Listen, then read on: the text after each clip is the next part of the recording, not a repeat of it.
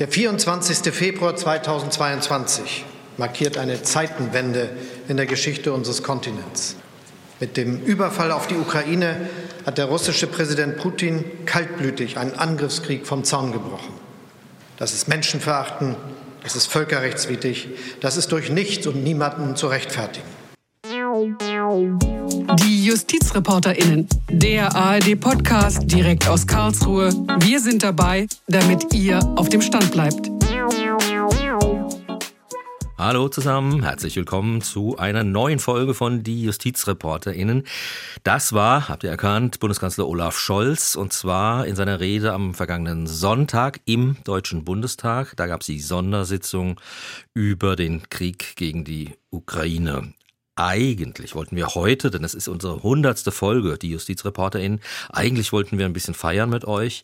Seit über zwei Jahren berichten wir hier aus Karlsruhe über die großen und kleineren Fälle hier vor den Gerichten und wir berichten über Rechtsthemen, die einfach spannend sind und für Diskussionen sorgen.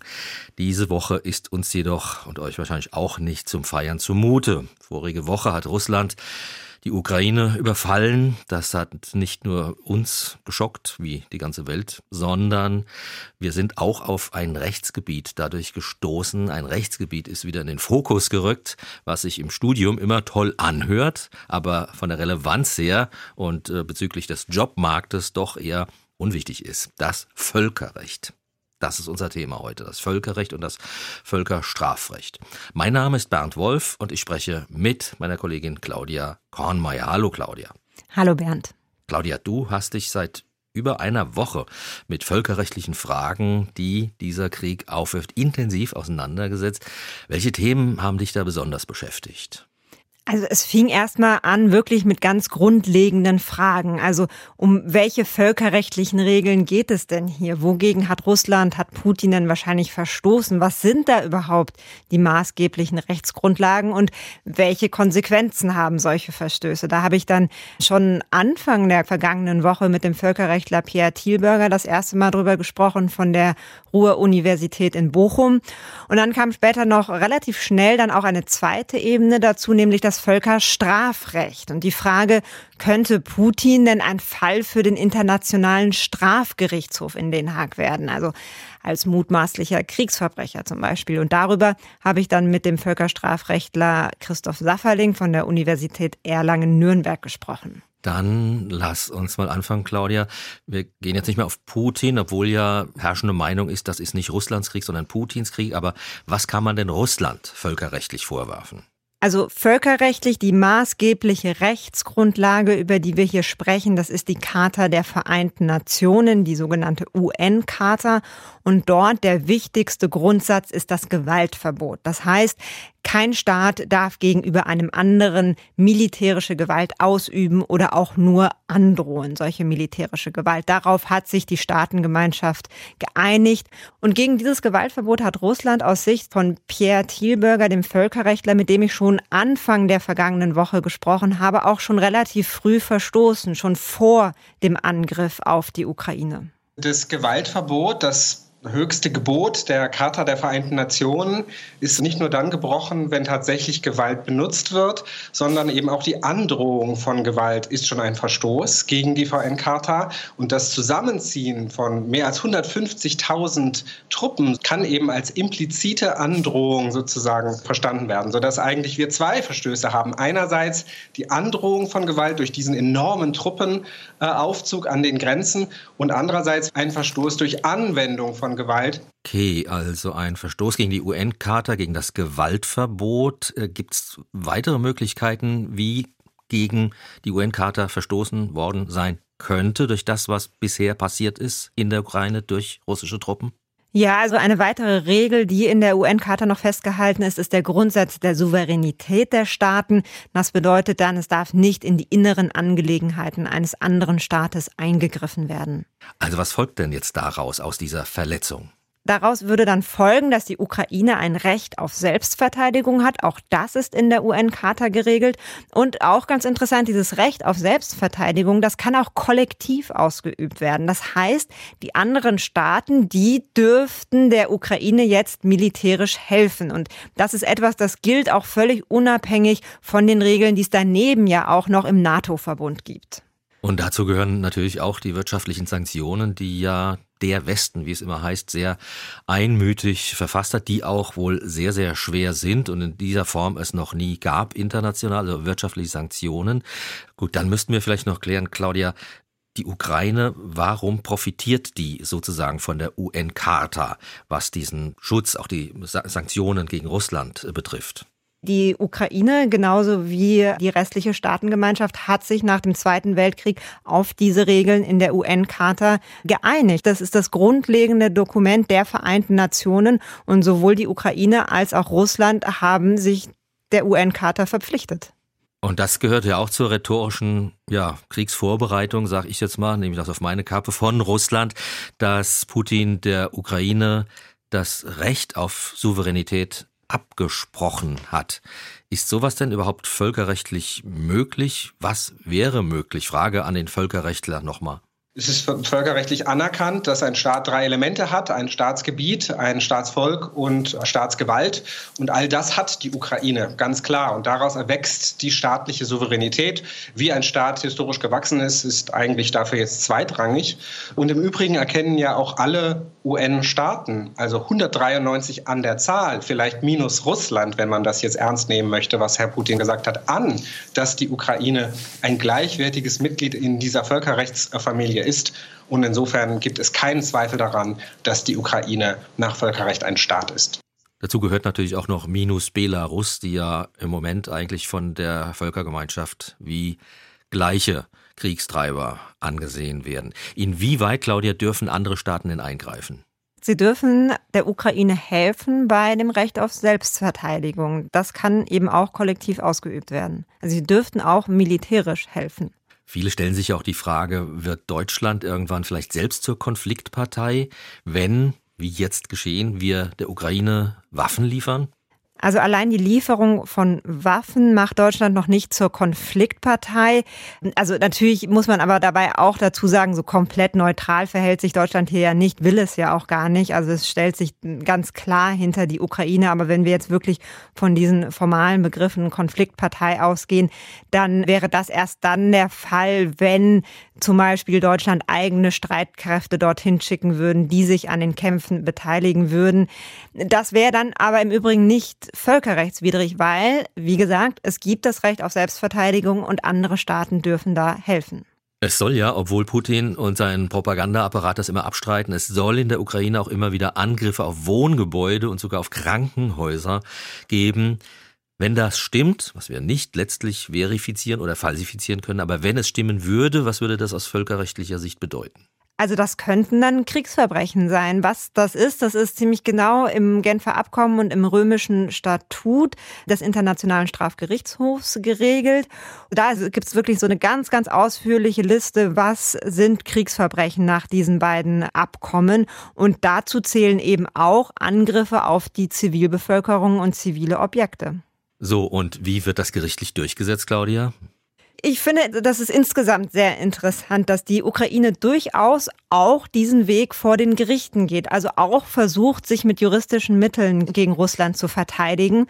Angefangen damit, dass dieser gesamte Konflikt zwischen der Ukraine und Russland schon seit 2014 vor dem Europäischen Gerichtshof für Menschenrechte liegt, kann man sagen. Also nach der Annexion der ukrainischen Halbinsel Krim durch Russland und auch die Kämpfe, die damals in der Ostukraine begonnen haben.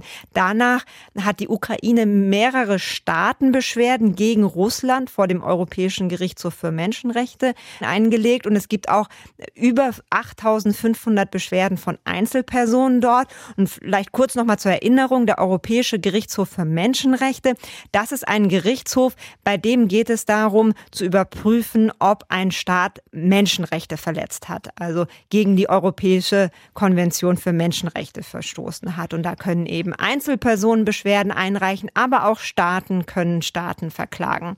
Und das liegt da, wie gesagt, schon seit ein paar Jahren. Da ging es dann erstmal um die Anfänge dieses Konfliktes ab 2014. Es ist noch nicht endgültig entschieden worden.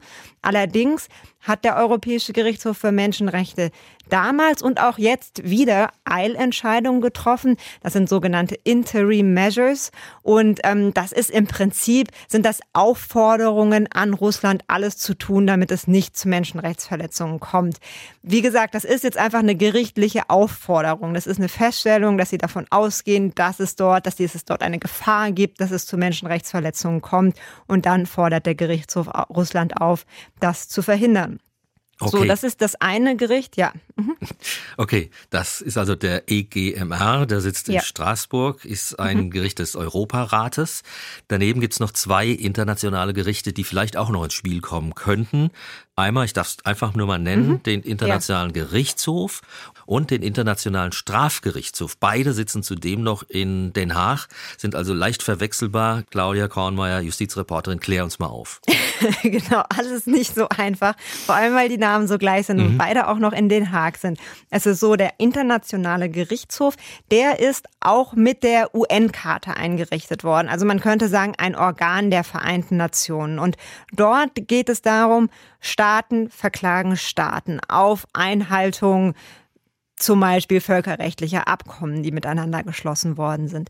Daneben gibt es den Internationalen Strafgerichtshof.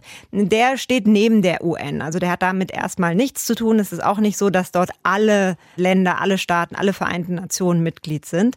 Und dort geht es darum, Einzelpersonen strafrechtlich zu verfolgen. Also so wie wir es auch von unseren nationalen Strafgerichten kennen, im Prinzip nur eben auf internationaler Ebene. Und da geht es dann eben um solche Taten wie Kriegsverbrechen, Völkermord, Verbrechen gegen die Menschlichkeit und auch das Verbrechen der Aggression. Aber das jetzt erstmal hier nur so in Klammern. Bei beiden internationalen Gerichtshöfen ist es jetzt in dieser Situation zwischen Russland und der Ukraine auch nicht ganz einfach, die Zuständigkeit zu begründen.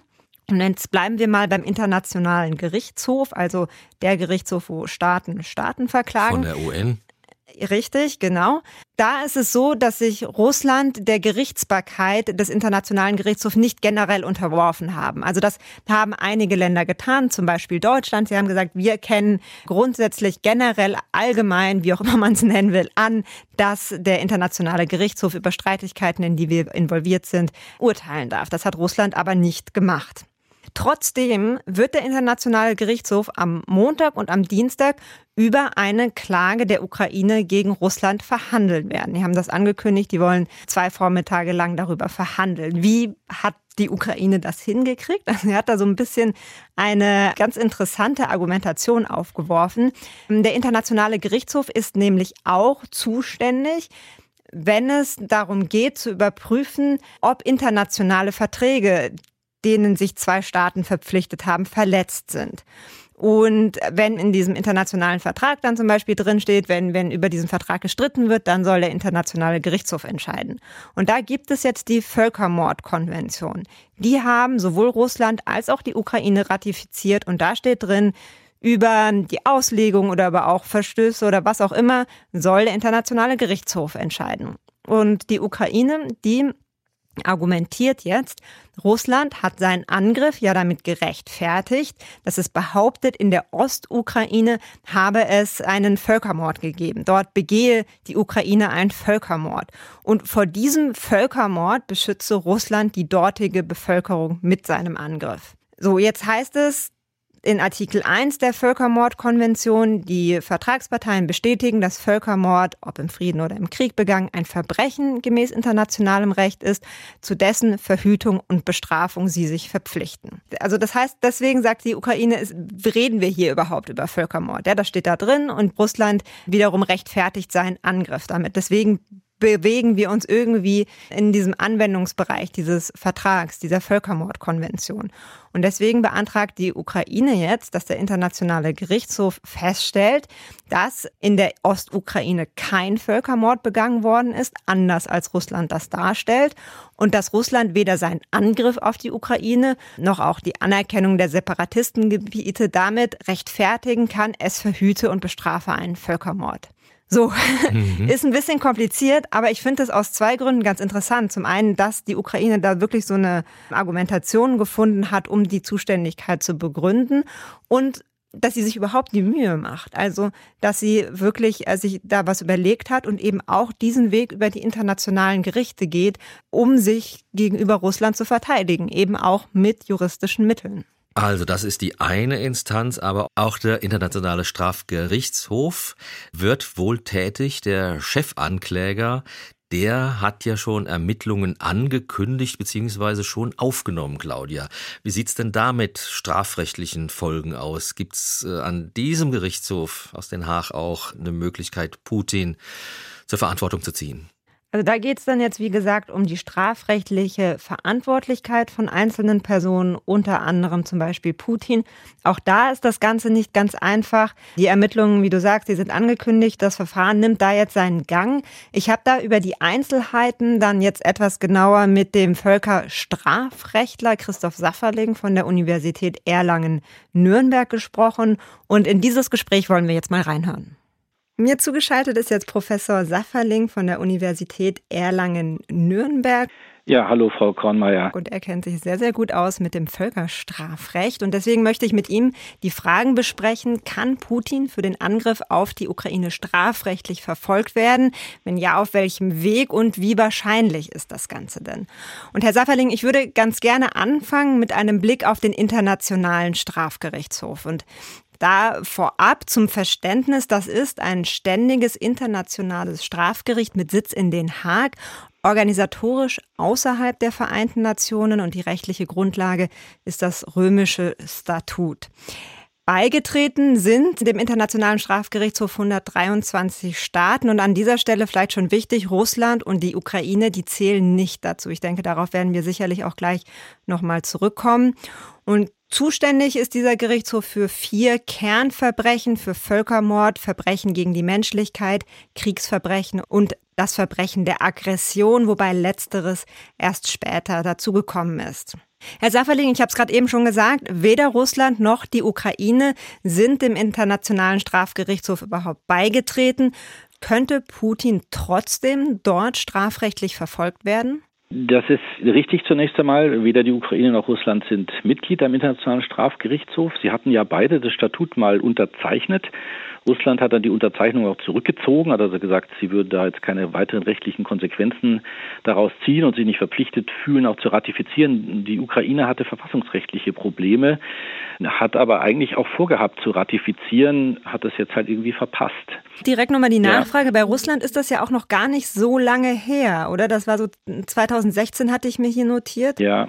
War das dann auch im Zusammenhang schon mit dem Konflikt auf der Krim und in der Ostukraine? Ja, wahrscheinlich hatte das äh, damit zu tun.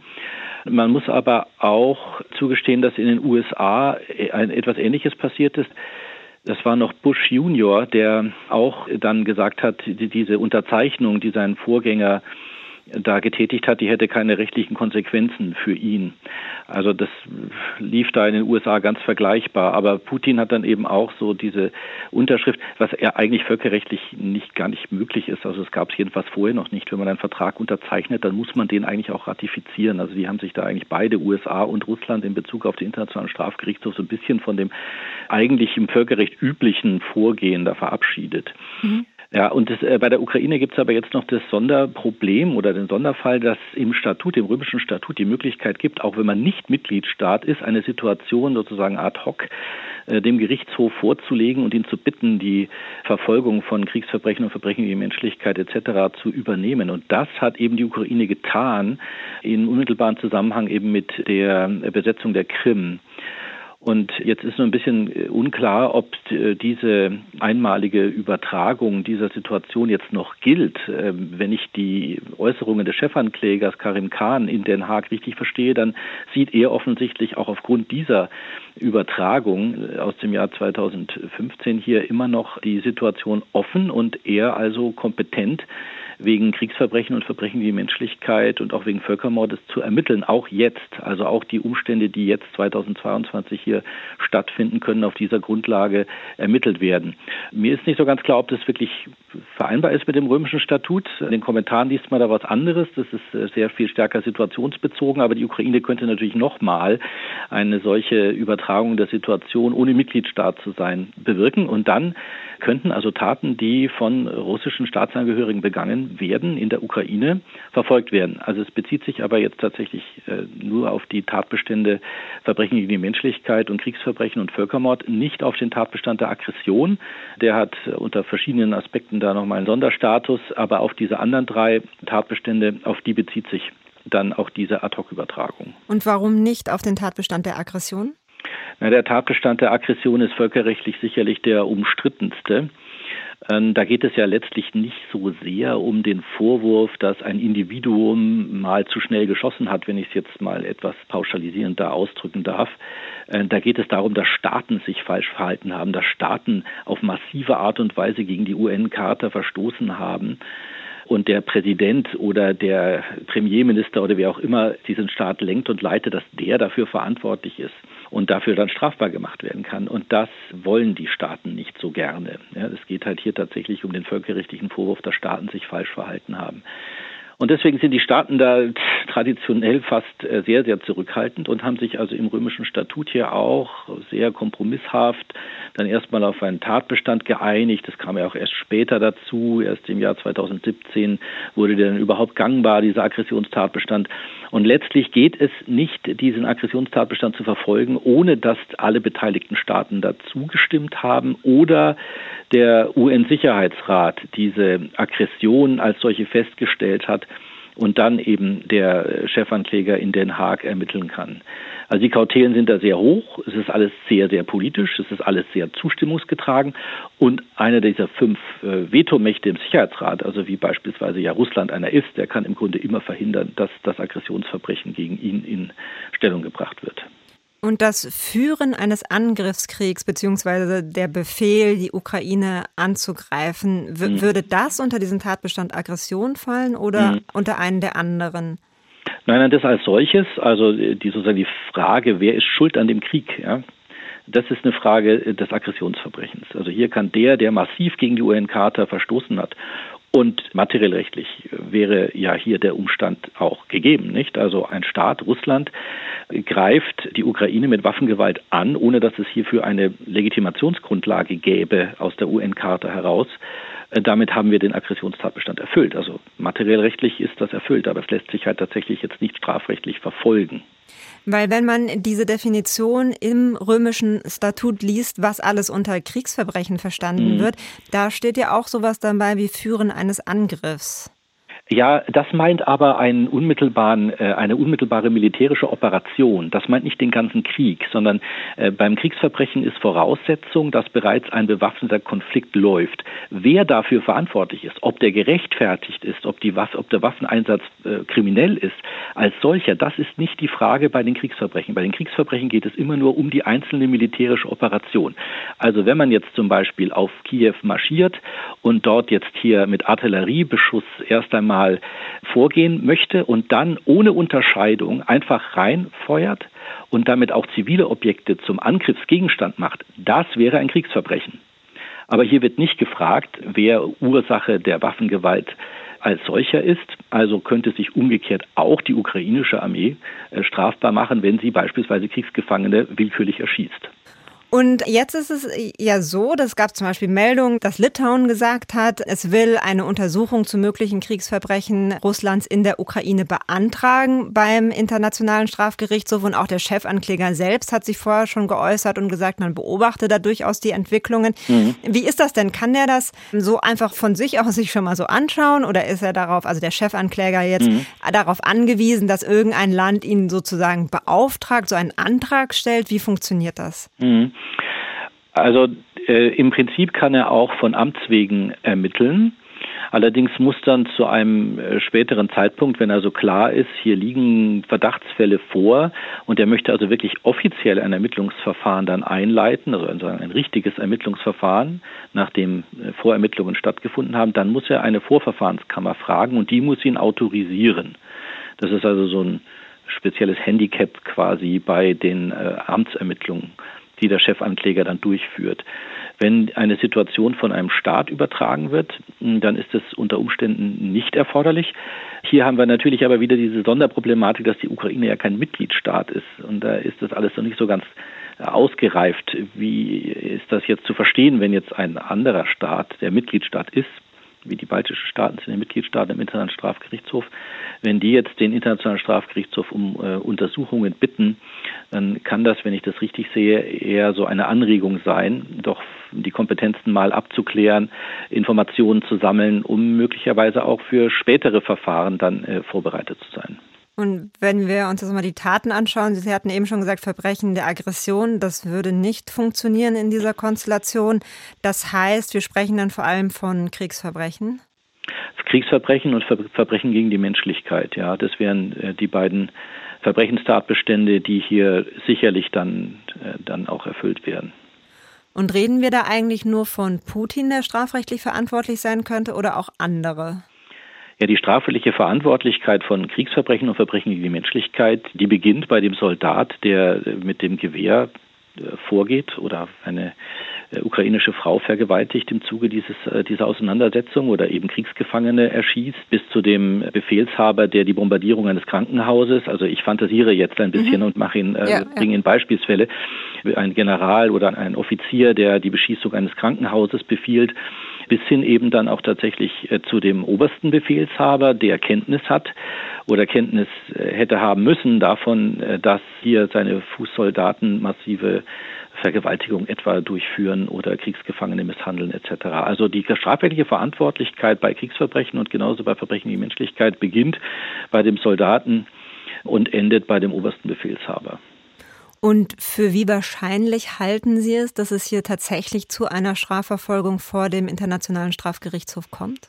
Na, das ist eine ganz interessante Frage, ja, wie wahrscheinlich das jetzt ist. Ich bin natürlich jetzt auch hier kein besonders guter Gesprächspartner, um Prognosen abzugeben. Aber ich kann vielleicht jetzt auch noch mal Folgendes sagen, was mich in den letzten Tagen doch ganz beeindruckt hat. Nachdem eigentlich vor Beginn dieser Auseinandersetzung das Völkerstrafrecht so gut wie keine Rolle gespielt hat. Also diesen ganzen diplomatischen Bemühungen, und da war ja doch eine Menge auch los, hat man nie gehört oder gelesen, dass irgendjemand gesagt hätte, äh, lieber Herr Putin, Sie wissen schon, das ist ein Aggressionsverbrechen und da gibt es Kriegsverbrechen, die dann auch strafbar wären. Das hat eigentlich niemand äh, thematisiert in diesen diplomatischen Gesprächen. Jedenfalls habe ich davon nichts mitbekommen. So, und jetzt, doch ein paar Tage, ist dieser Konflikt jetzt alt und jetzt kommen immer wieder und immer äh, verstärkter diese, äh, diese Hinweise und es wird auch Aktivität entfaltet. Der Chefankläger sagt, ich hätte da möglicherweise die Kompetenz. Und ein, andere Mitgliedstaaten sagen, das könnte aber hier strafbar sein. So, und je mehr jetzt hier auch äh, Druck gemacht wird, auch auf dieser Ebene, könnte ich mir schon vorstellen, dass das äh, doch auch Wirkungen hat auf das Verhalten der Militärs äh, bis hin eben zu den, zu den Befehlshabern. Zum anderen muss man natürlich auch sagen, jetzt akut ähm, wird wahrscheinlich so schnell ein Strafgericht nicht in der Lage sein, eine Strafverfolgung auch zum Erfolg zu bringen, ja. Ähm, weil das, das dauert. Ja, genau. Und da muss man natürlich jetzt auch, müsste man erstmal genauer ermitteln, weil wie gesagt, das Aggressionsverbrechen ist also so gut wie ausgeschlossen vor dem Internationalen Strafgerichtshof. Und Verbrechen gegen die Menschlichkeit und Kriegsverbrechen, da braucht man natürlich dann handfeste Beweise, dass vor Ort äh, dies oder jenes passiert ist. Und das braucht Zeit. Und so ist es natürlich auch wie immer hier, die Mühlen der Justiz, die malen, aber sie malen halt langsam. Vielleicht ist die große Änderung im Vergleich von vor 40 oder 30 Jahren jetzt in dieser Welt die, dass es diese internationale Strafjustiz gibt und dass diese internationale Justizmühle dann auch tatsächlich aktiv ist und sich auch nach Ende des Konfliktes sozusagen die Schlinge um den Hals von Kriegsverbrechern und Menschlichkeitsverbrechern immer enger zuzieht, sodass sie dann am Ende irgendwie doch bewegungsunfähig sind. Das merkt man zum Beispiel in der Situation des Sudan, wo jetzt wirklich schon seit Ewigkeiten ein Haftbefehl gegen al-Bashir ja im Raum steht seitens des Internationalen Strafgerichtshofs und viele Staaten da auch anfangs gar nicht das respektiert haben. Aber so nach und nach äh, zieht sich die Schlinge eben immer, immer weiter zu. Also ich könnte jetzt nicht Herrn Putin guten Gewissens sagen, er wird da nie vor einem Strafgericht landen. Er muss eher damit rechnen, dass das geschieht. Mhm. Und der erste Schritt wäre dann, wenn dann tatsächlich die Mühlen soweit malen, dass Beweise gesammelt worden sind, man einen Haftbefehl ausspricht, oder? Also das wäre, nachdem dann, wenn dann ein Verfahren offiziell eröffnet werden kann, nicht? Also äh, das äh, kommt eben so ein bisschen drauf an, wie da jetzt äh, die Situation ist. Und eine Vorverfahrenskammer, das hatte ich ja vorhin beschrieben, müsste möglicherweise das erlauben. Aber wenn das erlaubt ist, dann wäre dann tatsächlich ein Haftbefehl im Raum, genau. Soweit das Gespräch mit dem Völkerstrafrechtler Christoph Safferling. Claudia, abschließend, was denkst du, was passieren wird? Wird man Putin oder seine Generale vor einem Gericht sehen? Wenn ja, vor welchem dieser zwei, drei, die wir jetzt besprochen haben?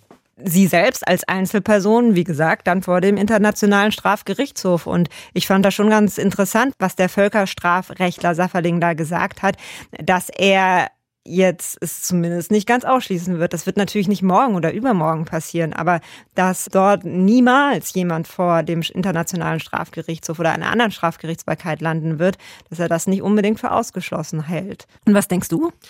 Also ich würde sagen, es kommt darauf an, ob äh, ihr sozusagen der Primat der Politik herrscht oder der Primat des Rechts da habe ich meine Zweifel. Also wenn ich mir vorstelle, dass Deutschland vielleicht sogar aufgrund seines Weltrechtsprinzips, das haben wir noch nicht angesprochen, ist auch in der politischen Tagesordnung gar kein Thema, aber angenommen, Deutschland würde damit beauftragt, aus irgendwelchen Gründen den Putin festzunehmen. Und wenn ich mir da vorstelle, Bilder abends in der Tagesschau zu sehen, Flughafen BER, Generalbundesanwalt Frank steht da, in der Hand hat er ein paar Handschellen, schusssichere Weste, dann geht eine Fliegertür auf, Putin kommt die Treppe runtergelatscht und äh, Herr Frank sagt zu ihm in irgendeiner Sprache, Guten Tag, Gospodin äh, Putin, ich habe den Auftrag, Sie festzunehmen. Also das mir vorzustellen, ist ein Ding der Unmöglichkeit. Deswegen, ich habe es jetzt ein bisschen auf die Spitze getrieben, aber ich fürchte... Aber trotzdem, also ja, vielleicht nochmal an gerne. der Stelle eingehakt. Also ich meine, natürlich wird es nicht der Chef der Bundesanwaltschaft sein, der, ich weiß nicht, ob der überhaupt jemals irgendwie in seiner Funktion noch Handschellen anlegt. Ich habe gesagt, ich habe ein bisschen polemisiert weiß, ich weiß, genau. Mal.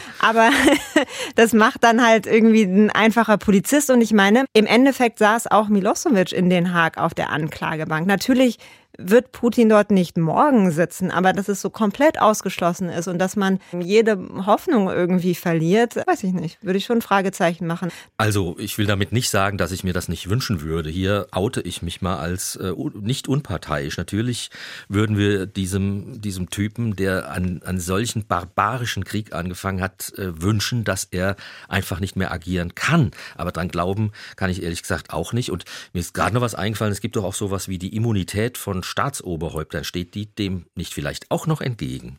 Also es ist tatsächlich so, dass nach den Regeln des Internationalen Strafgerichtshofs es keine Immunität für Staatsoberhäupter gibt. Das steht da ausdrücklich drin. Es gibt da vielleicht tatsächlich noch so mal so ein bisschen rechtliche Unsicherheiten, über die man streiten kann, wie das jetzt hier in dieser konkreten Situation ist. Aber wahrscheinlich ist es so, dass sich, wenn er vor dem, wenn es um ein Verfahren vor dem Internationalen Strafgerichtshof geht, Putin nicht oder auch andere Regierungsmitglieder nicht auf eine Immunität verlassen können. Das sieht anders aus tatsächlich, wenn wir von einer Strafverfolgung durch nationale Behörden sprechen. Also du hast es eben angesprochen, das Weltrechtsprinzip, das es grundsätzlich ja auch der unseren deutschen nationalen Strafbehörden ermöglicht, zum Beispiel Kriegsverbrechen zu ahnden.